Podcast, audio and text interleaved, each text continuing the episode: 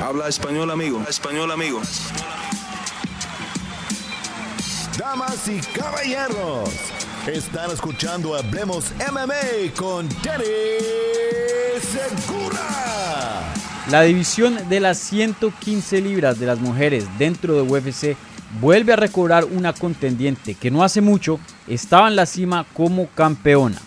¿Qué tal a todos? Mi nombre es Dani Segura, yo soy periodista para MMA Junkie y el host aquí en Hablemos MMA. Y en este video vamos a hablar sobre los resultados de UFC Vegas 52, incluyendo esa gran victoria que tuvo Jessica Andrade en el evento estelar de la cartelera.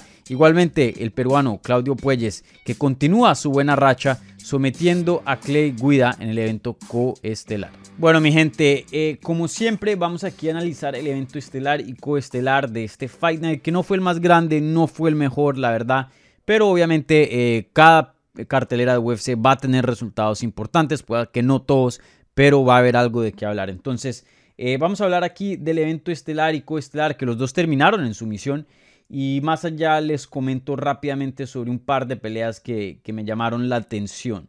Entonces, como siempre, empezamos con el evento estelar, una pelea que se llevó a cabo en las 115 libras en peso paja de las mujeres. La ex campeona de esa categoría y ex retadora de título en 125 libras también. Jessica Andrade derrota a Amanda, Amanda Lemus vía sumisión, un arm triangle eh, de pie en el primer round de eh, ese evento estelar.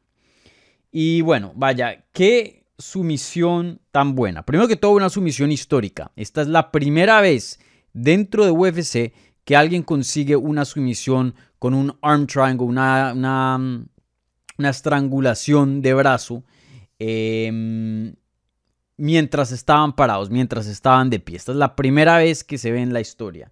Entonces, eh, creo que eso habla muchísimo de, qué tan oportunista es Jessica Andrade, que eso habíamos hablado en, la previa, porque es algo muy difícil de encajar, algo muy difícil de adquirir, una posición muy, muy complicada.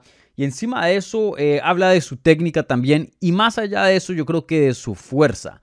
Eh, ella mismo lo había dicho después del combate en su entrevista ahí en el octágono, que se requería eh, mucha fuerza, mucho poder para tomar ese, esa sumisión y, conseguir una finalización porque em, es una posición complicada. Es una posición complicada porque se pierden muchas ventajas que en el suelo tendría si tuviera ese mismo encaje, ese mismo, esa misma estrangulación ahí a Amanda Lemos.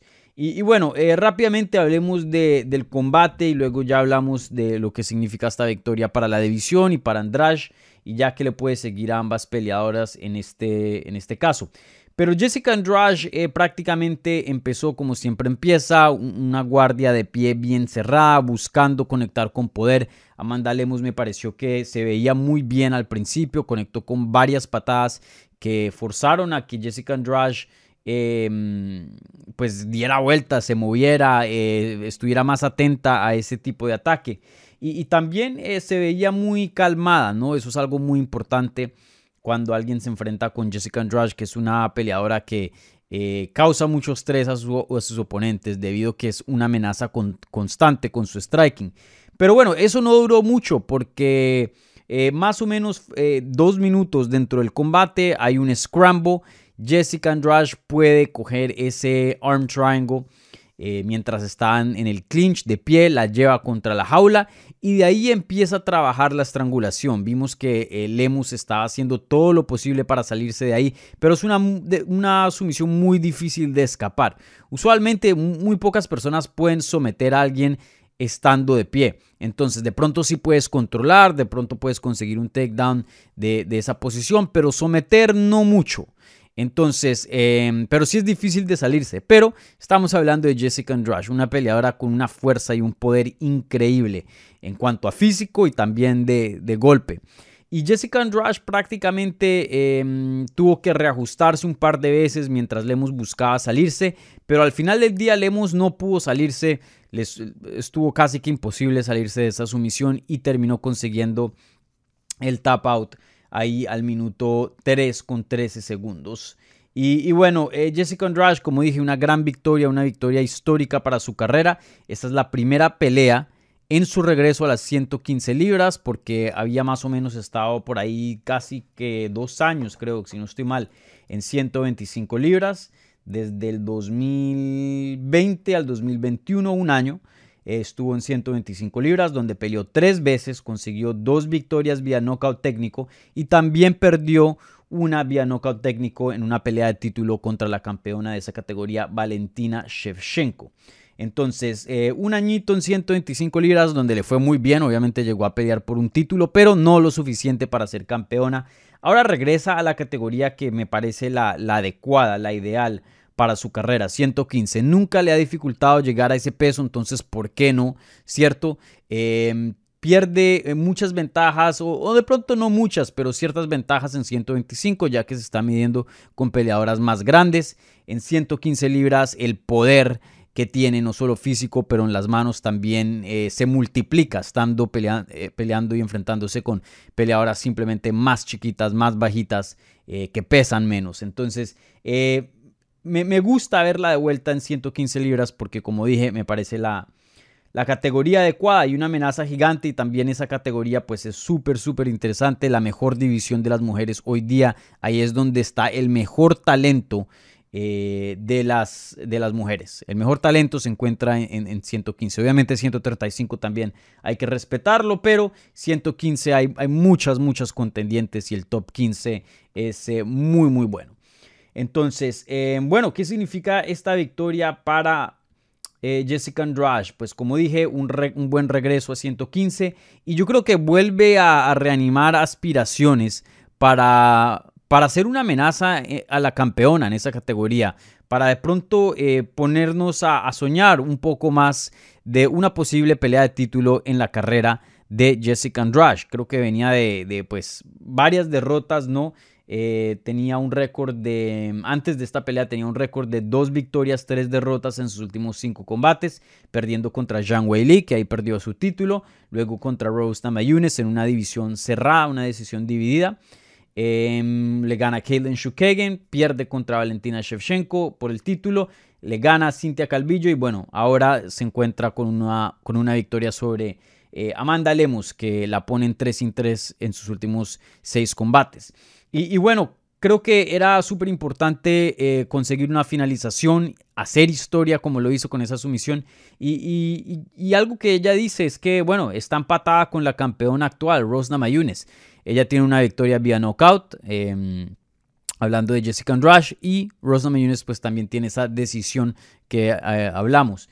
Entonces, eh, pues ahí hay, hay, un empate y tiene que haber una tercera pelea Obviamente, si Rose Namajunas sigue como campeona y Jessica Andrade sigue ganando, tiene que haber en algún punto una pelea para resolver ahí. Creo que hoy día muchas personas concuerdan y, yo estaría de acuerdo con esto, que probablemente Rose Namajunas es la mejor peleadora, pues debido a que la primera pelea, que fue un knockout a favor de Jessica Andrade, no voy a decir que fue suerte, pero se dieron circunstancias que usualmente no pasarían. Em, con frecuencia en un combate. Pero de todas maneras el récord es el récord, una victoria es una victoria, están empatadas, Jessica Andrade sigue comprobando que es una contendiente top en esa categoría y es una amenaza gigante para cualquiera.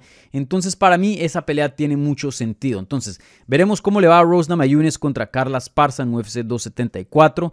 Eh, si gana esa pelea, creo que una pelea con Jessica Andrade tendría bastante sentido. Obviamente también hay otro combate fichado para UFC 275 con Joanna Jędrzejczyk y Zhang Weili, que fácilmente puede salir una contendiente al título, una retadora. Entonces, eh, tiempo es muy interesante para las 115 libras, pero sin duda em, veremos a ver si Jessica Andrade le darán la próxima pelea de título, porque hoy día se lo merece junto a otras peleadoras que también vienen haciendo un buen trabajo. De pronto una pelea con Mackenzie Dern tendría sentido. Eh, hay muchas peleas, hay muchas peleas. Marina Rodríguez también, hay muchas peleas que le pueden servir a Jessica Andrade, pero sin duda, sin duda mi gente, es una amenaza hoy día en las 115 libras. Así haya tenido sus oportunidades en el pasado, así haya perdido el título en el pasado, hoy día sigue siendo una amenaza que fácilmente, o de pronto no fácilmente, pero que es muy probable que pueda volver a ser campeona debido a, todas, em, a toda esa técnica que tiene, todo ese poder. Y, bueno, hoy día sigue en su prime Jessica Andrade. Y para Amanda Lemos, pues eh, una victoria dura porque le rompe una racha de cinco victorias consecutivas, pero pues así es el deporte. Hoy día esa peleadora pues eh, todavía sigue siendo muy buena, como dije, para que no, no, no hayamos visto mucho en una pelea de, una, de un combate que ni siquiera duró un round completo, pero aún así de lo poco que vimos se vio muy bien, tiene 34 años de edad, pero luce en una forma excelente, no tiene muchísimo millaje y, bueno, se entiende que es Jessica Andrade, ¿no? Es una ex campeona, una contendiente súper legítima, entonces no creo que haya perdido mucho Lemos en este combate. Claro, eh, pierde algo porque una derrota es una derrota, pero no creo que nos vamos con un sentimiento de que esta pelea ahora está terminada y que ya no le queda nada más y que no puede ser campeona y que no puede aspirar a más. No, creo que eh, se le complica un poco el camino al título, sí, claro, pero sin duda sigue siendo una de las mejores de la categoría. Creo que una pelea con Tisha Torres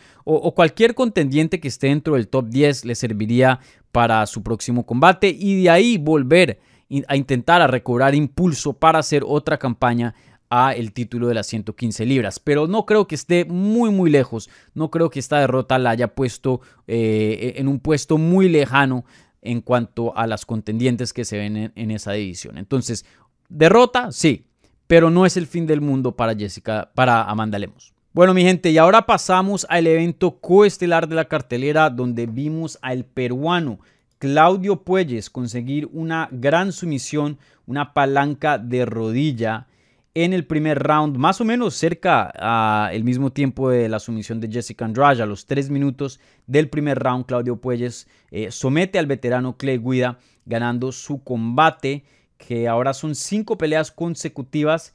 Y también ganó un bono de 50 mil dólares por esa sumisión. Y, y, vaya, qué desempeño de Claudio Puelles eh, creo que yo anoté muy bien en la previa de esta cartelera. Yo les había dicho que Jessica Andrade iba a ganar y también les había dicho que Claudio Puelles iba a ganar este combate. Pero lo único que sí de pronto no encajé es que pensé que iba a ser un combate mm, de pronto no cerrado, pero sí un combate donde Claudio Puelles iba a tener que trabajar muy duro y muchísimo porque la presión y el ritmo de Clay Guida es simplemente muy alto y, no importa si, si, le estés ganando por mucho a Clay Guida, de todas maneras estás trabajando constantemente porque ese es el ritmo de una pelea de Clay Guida.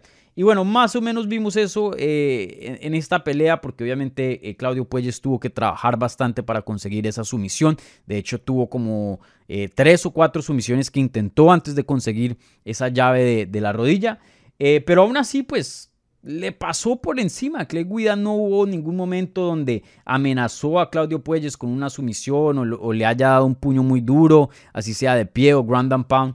La verdad que eh, Puelles salió ileso de este combate y, dominó, dominó la acción eh, eh, de pie, de lo poquito que vimos, igualmente en el suelo, que fue la gran parte de, esta pelea donde, donde, donde ocurrió.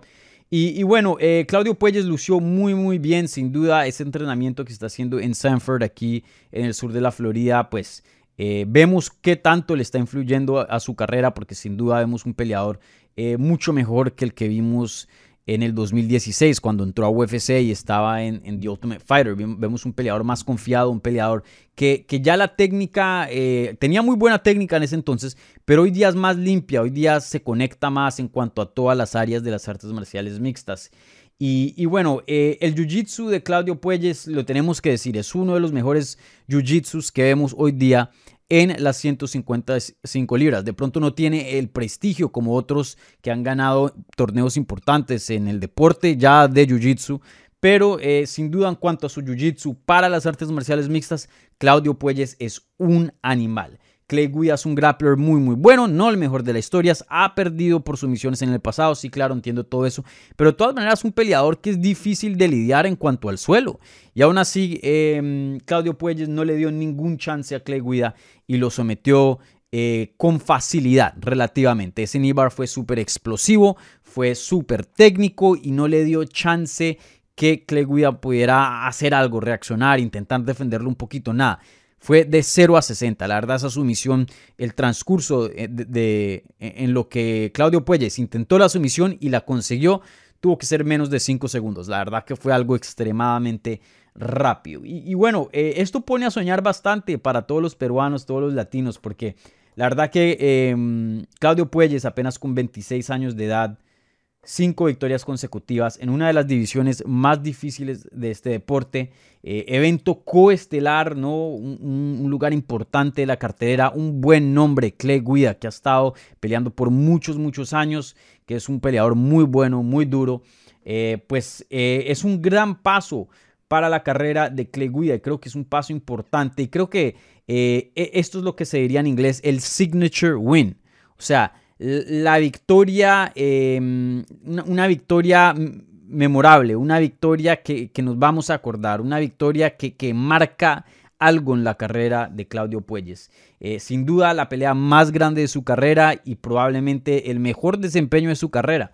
Entonces Claudio Puelles va para grandes cosas. Sin duda eh, creo que su siguiente oponente tiene que ser alguien en los rankings, un top 15. Cinco peleas consecutivas, eh, victoria en evento coestelar sobre Clay Guida, eh, algo grande le tiene que venir a, Claudio Puelles. Entonces, él dijo que quería pelear dos veces más este año, me parece un número bien adecuado. Este es el punto donde, donde se tiene que poner un poco más piqui con qué peleas acepta, qué peleas no, porque ya, el nivel de, coger experiencia, de coger impulsos, ya lo tiene. Como dije, una racha de cinco victorias. Entonces, eh, veremos a, qué le sigue a Claudio Puelles. Sin duda, hay muchos nombres en las 155 libras que eh, le pueden servir porque esa edición es poblada con muchos, muchos nombres. Eh, ahora mismo estoy viendo los rankings aquí en ufc.com y bueno, em, una pelea con Diego Ferreira, un buen jiu un buen jiu tendría sentido, me gustaría verla también. Dan Hooker viene de varias derrotas, pero pues eh, la última pelea fue en 145, pero si decide regresar a 155, que creo que es lo más probable. Esa pelea tendría bastante sentido. Un excelente nombre para Puelles. Igualmente también una buena pelea para Hooker, porque Hooker estaba peleando con top 5 y, peleadores muy muy buenos. Creo que le vendría bien tomar un, pasito eh, para atrás, por decirlo así. Entonces, un, un buen match para los dos peleadores. Y, bueno, más allá de, eso, creo que también hay ciertos peleadores fuera del top 15. Yo sé que dije que a alguien de los rankings le serviría Puelles, pero también hay peleadores muy buenos como Jim Miller, que tienen mucho prestigio, mucho nombre fuera de los rankings, que también pues eh, le servirían eh, de mucho a la carrera de Claudio Puelles. Pero sin duda, una victoria fenomenal del peruano. Bueno, y para Clay Guida rápidamente, no creo que es un peleador que sí, tiene 40 años de edad, ya casi 60 peleas como profesional, que es algo absurdo, súper loco, eh, pero es un peleador que yo lo veo y todavía tiene bastante para dar a este deporte, ¿no? No creo que vaya a ser campeón, no creo que, eh, creo que sus días, sus mejores días ya le pasaron, no creo que esté en su prime, pero aún así sigue siendo un peleador que puede tener buenas victorias, puede tener peleas emocionantes y un peleador que está, no voy a decir que entero, pero está muy bien preservado. No es un peleador que uno diga, uy, si se ve bien machacado y la quijada está súper mala. No, es un peleador que todavía tiene garra, eh, tiene quijada, eh, tiene una técnica que a muchos le puede dar problemas. Entonces, no me molestaría verlo que se retire por la edad, por lo que ya ha sufrido, por lo que ya ha pasado. Tiene un buen millaje, pero como dije, todavía creo que hay campo para eh, buenos desempeños, para victorias en el futuro. Entonces, em, pues que lo pongan en peleas divertidas, eh, esa es mi opinión. No sé, un Jim Miller o no sé, peleas bacanas, peleas que, que, sean vistosas para los fans, porque sin duda es un peleador que eh, mucha gente le gusta y lo admira. Rápidamente quiero terminar eh, aquí hablando de un par de peleas que son importantes, sobresaltando algunos desempeños de la cartelera. Macy Barber regresa eh, y consigue una victoria sobre Montana de la Rosa, una decisión unánimo, unánime. Perdón.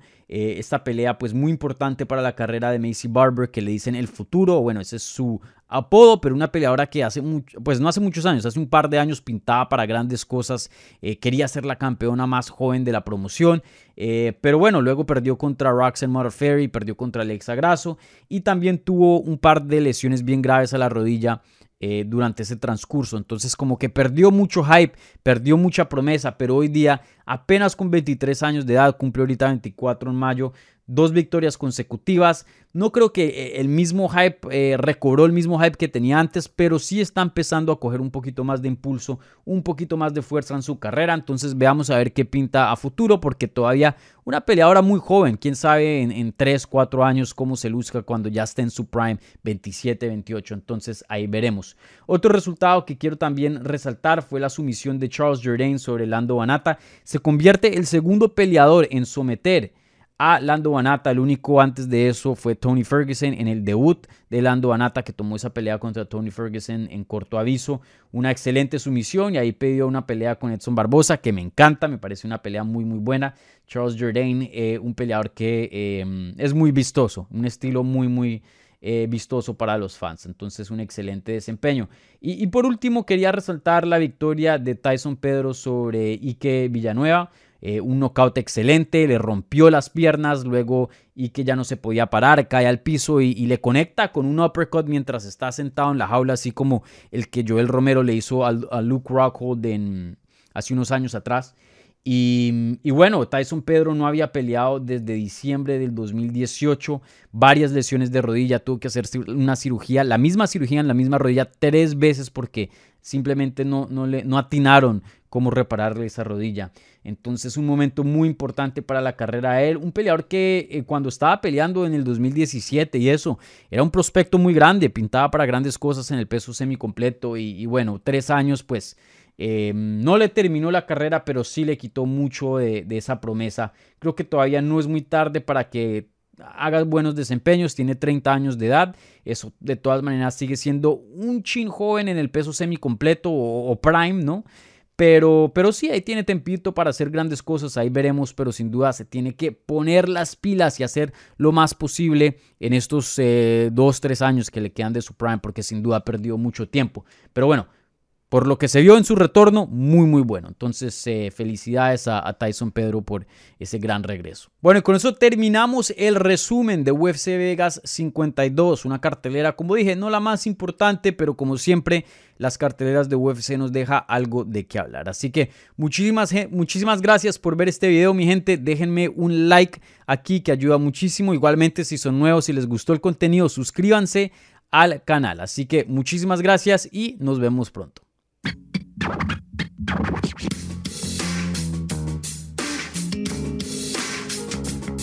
Gracias por escuchar Hablemos MMA. Si les gustó el show, los invitamos a que se suscriban en su plataforma favorita de podcast para recibir episodios semanales. También déjanos tu review o cualquier comentario. Pueden seguir Hablemos MMA en Twitter, Instagram y Facebook en arroba Hablemos MMA. Y me pueden seguir a mí en arroba Dani Segura TV. Hablamos la próxima semana.